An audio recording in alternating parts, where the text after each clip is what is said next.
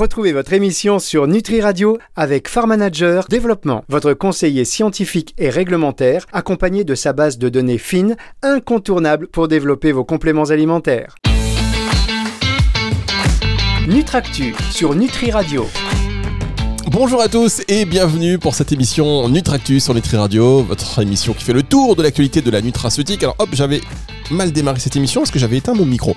Euh, je ne vais pas faire la même chose avec notre invité du jour qui est l'avocat Flavien Meunier du cabinet euh, LexCap. Bonjour Flavien. Bonjour Fabrice. Merci d'avoir répondu à cette invitation. Merci beaucoup parce que euh, vous êtes un avocat spécialisé quelque part dans ce secteur de, la nutraceutique. J'imagine que euh, finalement ce sont les hasards de la vie qui vous ont euh, hop, mis dans cette voie. Oui, merci Fabrice de, l'invitation. Effectivement, euh, j'ai eu la chance de suivre un, cursus en, droit européen qui m'a permis en fait d'appréhender le secteur euh, complément alimentaire et les problématiques rencontrées par ce qui sont devenus aujourd'hui mes clients, et notamment tout ce qui était libre circulation des marchandises. Et j'ai eu une deuxième chance euh, dans ma vie, c'est de faire mon stage de fin d'études auprès de Patrick Becher au sein du cabinet Lexcap, qui était déjà identifié à partir des années 80 sur le domaine de la nutraceutique. Et c'est ce qui m'a permis effectivement de, de, de tracer mon sillon dans sa voie tout d'abord et ensuite de développer cette activité euh, dans ce domaine qui est un peu particulier et pour lequel nous sommes assez peu nombreux finalement en France à venir euh, assister les opérateurs du secteur économique. Oui, et quand même, Dieu sait s'ils ont besoin d'être assistés euh, depuis des années. On va y revenir dans un instant parce que ça a quand même beaucoup évolué la, considération des acteurs de la nutraceutique par rapport à, ben, par rapport à la législation et puis aux attaques aussi qu'on peut subir. Il y a de, de, nouveaux entrants sur le marché euh, chaque jour, de plus en plus nombreux, une réglementation euh, qui change ou qui évolue euh, constamment. Il faut savoir anticiper. Donc voilà, on est content d'avoir d'avoir un avocat spécialiste là-dessus parce que écoutez bien, vous qui êtes, alors si vous êtes auditeur et que vous n'avez rien à voir avec le secteur de la nutraceutique, c'est peut-être intéressant si si vous voulez faire un procès demain. non, ça, voilà, c'est assez intéressant, en particulier évidemment euh, pour euh, pour toutes euh, pour tous les acteurs qui qui nous écoutent. Alors, on l'a dit, hein, tu es tu es, enfin, vous êtes devenu référent du secteur avec la formation que vous avez eue, et puis vous avez repris un petit peu les rênes de, de tout cela. Et alors, comment, si on attaque directement le vif du sujet, comment ce cadre législatif, il a évolué depuis ces dernières années? Parce qu'on sait que il y, a, une quinzaine d'années, il y a même 20 ans, même un peu plus, faire du complément alimentaire, c'était être considéré un peu comme un cow-boy. on pouvait, on pouvait en vendre, mais en même temps, on n'avait pas le droit, c'était très compliqué. Ouais, vous avez raison, Fabrice. Euh, en fait, la chance que j'ai, c'est de, d'assister les, les, opérateurs de l'amont à, l'aval, hein, du euh, producteur jusqu'au metteur sur le marché, et euh, de les accompagner sur cette évolution, comme vous l'indiquez, qui a été très importante dans le domaine. il y a 20 ans, on avait quasiment rien en termes de, de, règles de droit. On avait un grand vide. C'était assez insécurisant, hein, d'ailleurs, pour les opérateurs économiques, hein, cette, cette absence de règles claires ou, ou trop anciennes pour être applicables. Et c'était une chance aussi, hein, puisqu'on a évolué un petit peu dans les zones grises euh, qui nous permettaient d'avoir un peu de souplesse. Et puis, euh, il y a une vingtaine d'années, mais euh, vous le savez, vous en parlez assez souvent, on a le secteur qui s'est beaucoup développé, l'apparition de la réglementation sur les compléments alimentaires.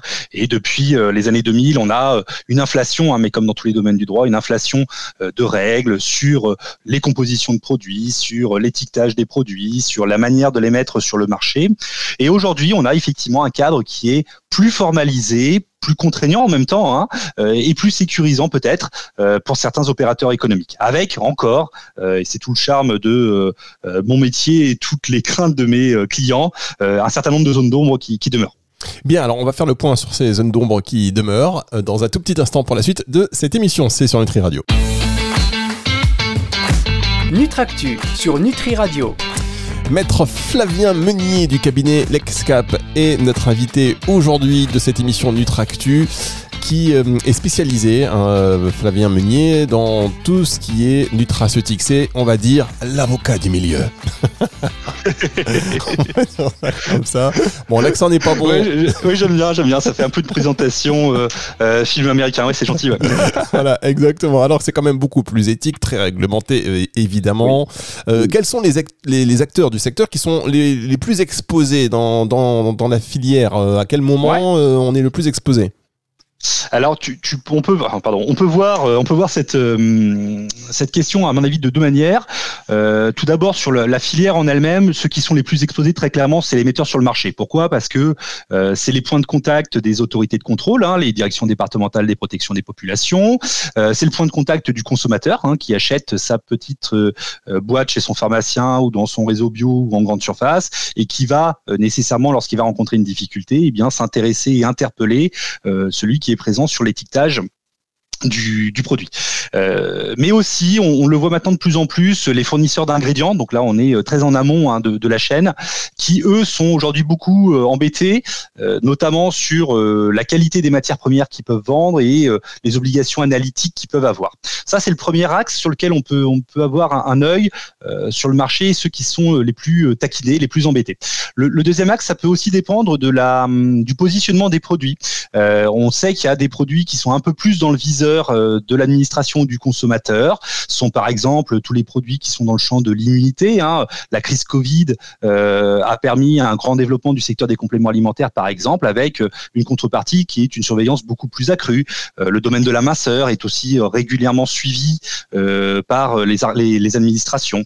Hein. Et puis, puis, on a des domaines un peu plus topiques, un peu plus particuliers, hein, et qui défraient la chronique. Et pour le coup, votre chronique à vous également, notamment, je pense au CBD, qui a été sous l'œil du cyclone et qui est très regardé euh, parmi les,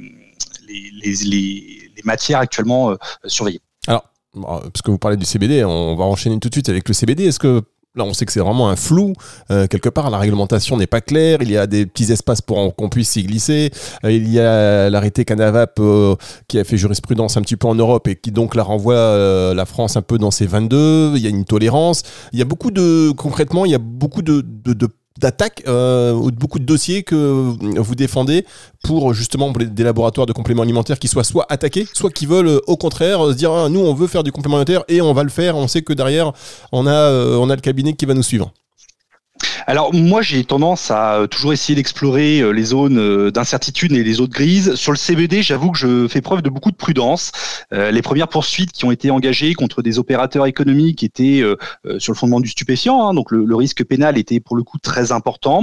Aujourd'hui, effectivement, avec l'évolution que vous rappeliez de la jurisprudence et le fait que l'État français soit fait un petit peu taper sur la tête, cet axe-là me semble aujourd'hui moins risqué sur l'aspect stupéfiant. Reste à mon sens deux problématiques principales sur la question du CBD en alimentaire, euh, qui est la question de la composition du produit. Aujourd'hui, il est toujours, euh, sauf erreur de ma part, sous euh, l'empire du statut novel food, nouvel ingrédient alimentaire. Et le deuxième, la deuxième problématique, c'est sur les allégations, sur la manière de présenter les effets du CBD, et qui là encore, sauf erreur de ma part, ne sont pas permises. Donc moi, je suis assez prudent pour l'instant sur le CBD, même si il faut bien le constater, hein, j'ai assez peu de retours terrain de contrôle et j'ai l'impression que pour l'instant les autorités françaises ont un peu le pied sur le frein pour aller euh, procéder à des contrôles. Bien, ça, ça veut dire, euh, allez-y, hop, lancez votre marque de, CBD, c'est parti. Pour l'instant, on est un peu flexible et on sait que la, législation, elle va tellement évoluer là, ça devrait arriver, donc du coup, ça vaut peut-être pas la peine de, commencer des démarches. Euh, on va dire ça comme ça. Alors, comment ont évolué justement les, attaques ou les plaintes envers les acteurs du secteur? Parce que il y en a eu quand même pour tout et n'importe quoi. Aujourd'hui, est-ce que c'est, les gens sont plus prudents ou est-ce qu'il y encore plus de plaintes qu'auparavant? Comment ça a évolué? Ouais. Alors initialement, moi, quand j'ai commencé euh, ma carrière, on était euh, beaucoup, enfin les clients étaient beaucoup poursuivis euh, sur un volet pénal hein, devant le tribunal correctionnel, donc c'était assez peu agréable. On avait classiquement en face de nous soit l'administration des fraudes sur des problématiques de tromperie du consommateur, soit on avait souvent l'ordre des pharmaciens également qui considéraient que nos petites gélules à base de plantes ou de vitamines et minéraux n'étaient pas des compléments alimentaires comme on les connaît et qui sont définis aujourd'hui, mais comme des médicaments et qu'on enfreignait le monopole. Ça, c'était il y a oui, une petite vingtaine d'années, 15, 15, 20 ans. Euh, aujourd'hui, on on s'aperçoit qu'on a déjà beaucoup moins de contentieux, donc beaucoup moins de poursuites pour les opérateurs économiques, ce qui est heureux, euh, et qu'on a une, un axe d'attaque des opérateurs économiques qui est un petit peu différent. On le voit beaucoup euh, de contrôles qui donnent lieu en fait à des procédures administratives hein, par les directions départementales des protections et des populations, avec des mesures d'injonction, mais sans passer par le juge pour le coup. Donc c'est un peu moins traumatisant pour les opérateurs économiques. Et ce que l'on voit fleurir depuis un ou deux ans, ce sont des associations de consommateurs hein, qui vont attaquer en direct des opérateurs économiques et sur le fondement de la tromperie du consommateur, en considérant que l'étiquetage n'est pas suffisamment clair ou peut-être trompeur ou que les mentions sont pas suffisamment lisibles. Et ça, c'est l'axe principal et nouveau que l'on constate sur le marché. Très bien, donc ça veut dire qu'avant c'était donc plutôt les administrations euh, et aujourd'hui ce sont des personnes qui se regroupent euh, avec des associations donc de, consommateurs et qui vont aller euh, attaquer telle ou telle marque par rapport à un étiquetage qui n'est pas clair. Donc ça veut dire qu'il y a une vigilance accrue au niveau de ce qu'il y a sur l'étiquetage. Oui, exactement. Euh, aujourd'hui, en masse, hein, c'est toujours l'administration qui a euh, le plus grand volume euh, de procédures à son actif. maintenant, on a clairement un développement des associations de consommateurs qui sont très vigilantes sur la, manière dont les choses sont présentées auprès du consommateur et notamment sur des thématiques assez éclairantes. Hein. Le, domaine de la minceur, typiquement, est très surveillé par les associations de consommateurs. Le la deuxième chose que l'on constate aussi en termes d'évolution des, des procédures qui sont engagées contre les opérateurs économiques, c'est la publicité donnée aux choses. On a, euh, on a l'apparition de l'utilisation par les administrations notamment du principe de name and shame, euh, où les administrations n'hésitent plus à afficher les opérateurs économiques euh, qu'elles épinglent sur ces réseaux sociaux, sur Internet, et pour le coup, ça fait une très mauvaise presse et une très mauvaise publicité pour les sociétés qui sont mises en cause. On va marquer une petite pause et on va se retrouver dans un instant avec vous, Flavien. C'est juste après ceci sur Nutri Radio. Nutractu sur Nutri Radio. La suite de cette émission Nutractu sur Nutri Radio, c'est tellement intéressant que je me suis mis debout dans le studio. Flavien Meunier, vous ne pouvez pas me voir, vous non plus, chers auditeurs, mais là, je sais que j'ai affaire à un client. c'est bon, pour un avocat, c'est vous mon client, voyez? du cabinet, donc euh, l'ex-cap qui est situé du côté d'Angers. Vous êtes donc l'avocat du milieu spécialisé dans la nutraceutique. On parlait un petit peu des, plaintes qui a commencé à évoluer, toujours l'administration euh, qui sont euh, principalement, voilà, qui vont attaquer, très offensifs, et aussi ces associations de consommateurs, voilà, des, personnes qui vont se regrouper pour aller, bah, pour aller porter une action contre des allégations ou un étiquetage qui n'est pas très précis ou voir une publicité trompeuse, notamment dans la masseur. Alors, l'administration, est-ce qu'elle s'est un peu calmée? Est-ce qu'elle s'est un peu calmée, l'administration? Ah, ça c'est une bonne question. Euh, je dirais que, euh, heureusement, malheureusement, c'est assez dépendant euh, de là où on se situe en France. On a des directions qui sont départementales hein, de, contrôle et on a des appréciations qui sont dix fois différentes entre les inspecteurs. Globalement, faut dire ce qui est, ça se passe plutôt bien dans les rapports entre les opérateurs économiques et les autorités de contrôle. il n'empêche que parfois on a matière à discuter parce que certains inspecteurs ont tendance à interpréter les textes de manière des fois un petit peu restrictive et il y a parfois matière à discuter ou à contester effectivement lorsque l'administration est un petit peu trop pointilleuse ou un petit peu trop exigeante. D'accord, donc ça dépend. Euh, quelles sont les régions les plus clémentes? Si on veut ouvrir un labo demain, euh, une marque, il vaut mieux se trouver où en fait? Euh, Dans l'est, dans le nord, dans le sud? Alors la région parisienne euh, est assez favorable pour une raison assez simple, c'est qu'il y a beaucoup d'opérateurs et assez peu de contrôleurs, donc euh, ah. il y a moins de risques potentiels de se faire contrôler. Il y a des régions qui sont euh, plus sous l'œil des fourches codines de l'administration, la mienne par exemple, hein, la région Pays de Loire, parce qu'on est terre de plantes médicinales, on a beaucoup de producteurs ici et que nos inspecteurs sont particulièrement formés sur la connaissance des compléments alimentaires et de la manière de les, de les fabriquer, de les façonner, de les mettre sur le marché.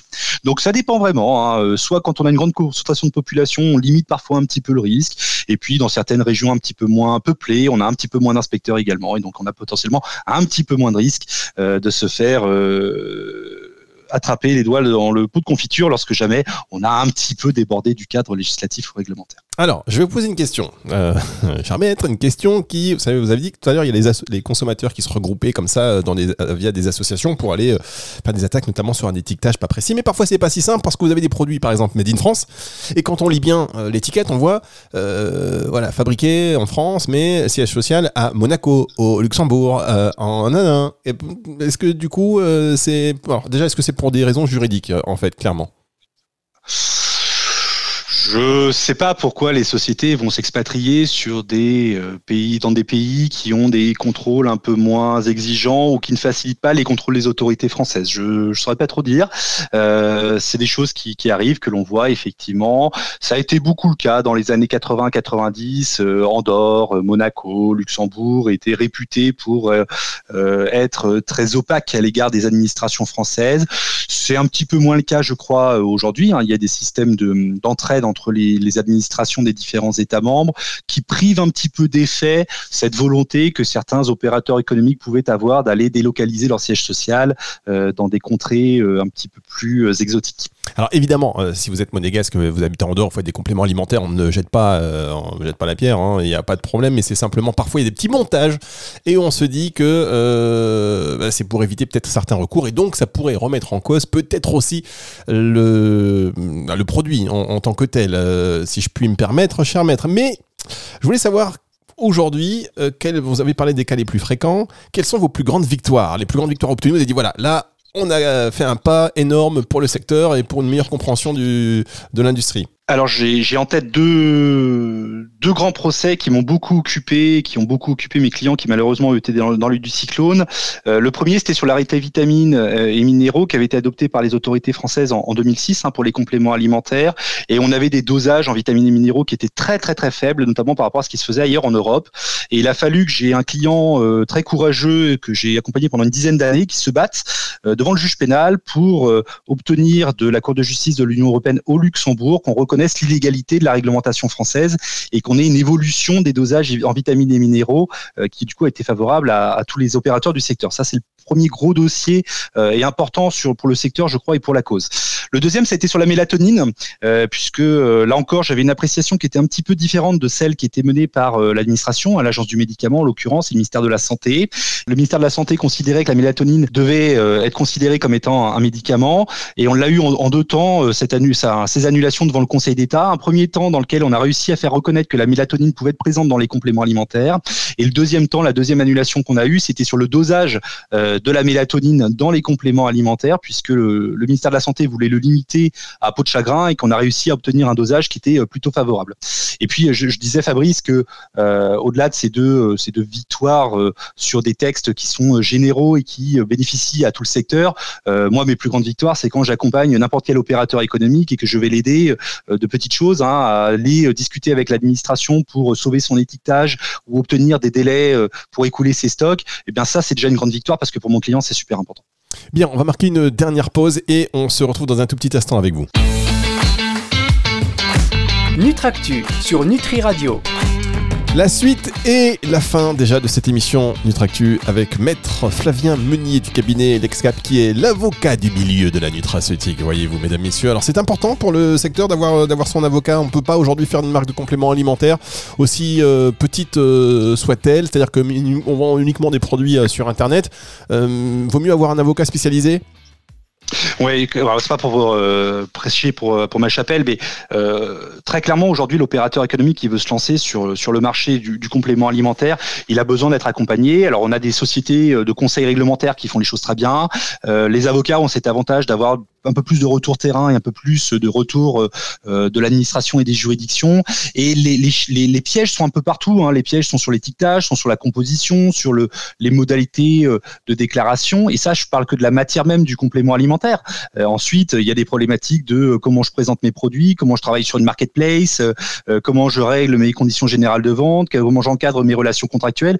Et tout ça, tout ça, c'est des corpus de droit qui sont différents, avec des codes différents, avec des milliers de textes à euh, ingérer. Et clairement, quand on n'est pas dans le domaine, c'est un peu compliqué. Donc euh, aujourd'hui, notre activité hein, euh, en tant qu'avocat, la mienne en tout cas, c'est 10-15% de plaidoirie hein, devant les juges. et puis le reste, c'est du conseil en amont et en accompagnement des sociétés dans leur quotidien et pour, leur acti pour sécuriser leur activité. Alors, justement, en termes de, de plaidoirie, quels sont les gros sujets du moment?